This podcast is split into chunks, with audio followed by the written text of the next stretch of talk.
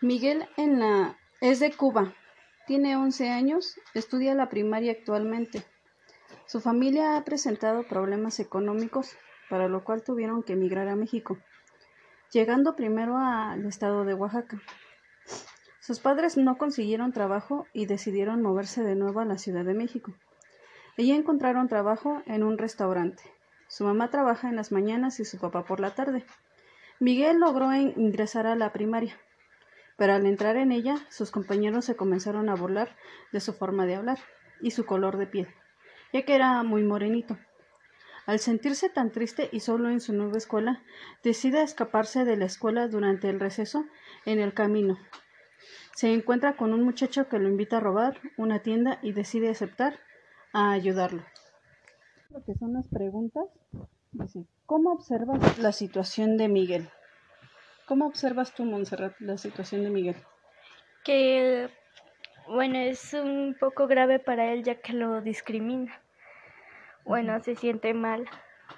Sí, sí, en este caso yo observo que Miguel se siente frustrado porque no conoce a nadie y eso lo orilla a que acepte la propuesta de esta persona que sin conocerlo, pero le habla bien. Entonces es muy fácil para él caer en ese tipo de situaciones.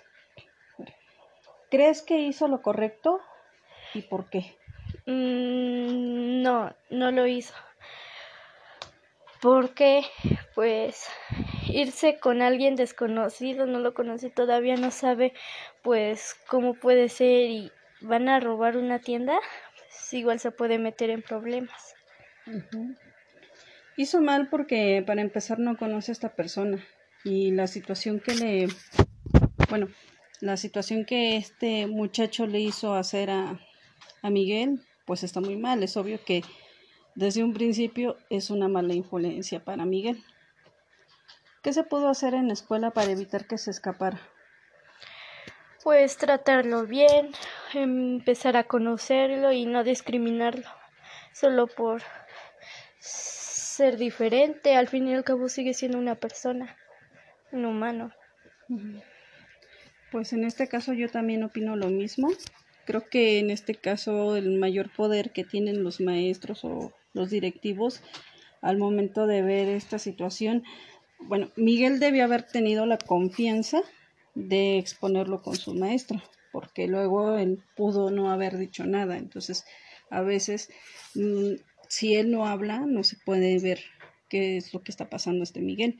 Si él debía, debió haber tenido la confianza de comentárselo a su maestra y así para que ellos encontraran una solución para que no se le siguiera discriminando a Miguel. ¿Qué se puede hacer en casa para evitar esta situación? Mm, pues hablar con sus padres o entonces, ponerse a pensar a hablar con tus padres sobre ese tema, a ver cómo qué puede hacer. Pues en este caso, en la casa, para evitar esta situación, los papás tienen que decirle a Miguel que pues obviamente son tipo de burlas y de rechazo por parte de los demás niños, pero son niños que también no tienen conciencia de la situación de Miguel. Entonces, que no le tome mucha importancia. Y en este caso Miguel también debió haber tenido la confianza de comentarle a sus papás la situación que estaba pasando y, para que sus papás también buscaran una solución y fueran a la escuela, hablaran con sus maestros y le comentaran la situación por la que estaba pasando Miguel con, con sus compañeros. Y así también los maestros tomar medidas de precaución.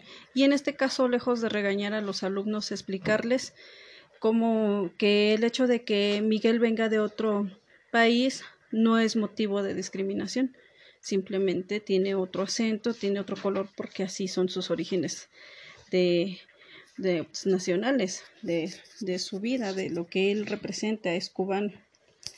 Ahora, dice, ¿qué pudo hacer Miguel para no llegar a esta situación? Pues lo mismo, comentarle a sus maestros o a sus padres para que pudieran evitar esas situaciones.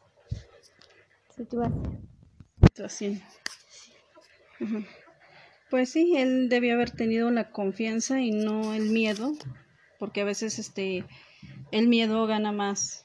En este caso, cuando los molestan o los golpean, a veces los niños suelen ser muy crueles y hasta amenazan. Entonces, él debe haber tenido, pues, quitarse ese miedo y tener la confianza de comentarlo con sus papás y con sus, con sus maestros. Dice, ¿qué se puede hacer para mejorar o evitar que suceda de nuevo esta situación? Pues ya no lo molestara, no. Pues sí, este contarle lo que le pasó sus maestros para que pudieran tener ese caso a los niños que lo molestaron.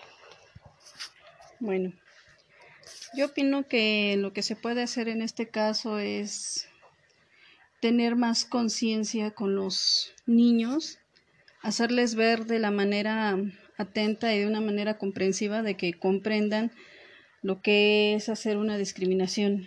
Tal vez ellos lo ven como un juego de niños, pero en realidad el efecto que causa es enorme y es un daño psicológico enorme que le están haciendo a Miguel para que en este caso, ¿qué, se puede hacer para evitarlos? Hacerles ver conscientemente a los niños que lo que están haciendo está mal. Eso es un acto muy grotesco por parte de ser personas y más siendo niños se les tiene que hacer ver y darles conciencia de lo que están haciendo no es correcto y de que deben de aprender a respetar a las personas ajenas y en este caso era su compañero más aún porque es un compañero con el quien iban a convivir más tiempo en el momento de clase o saliendo en la hora del receso, etcétera.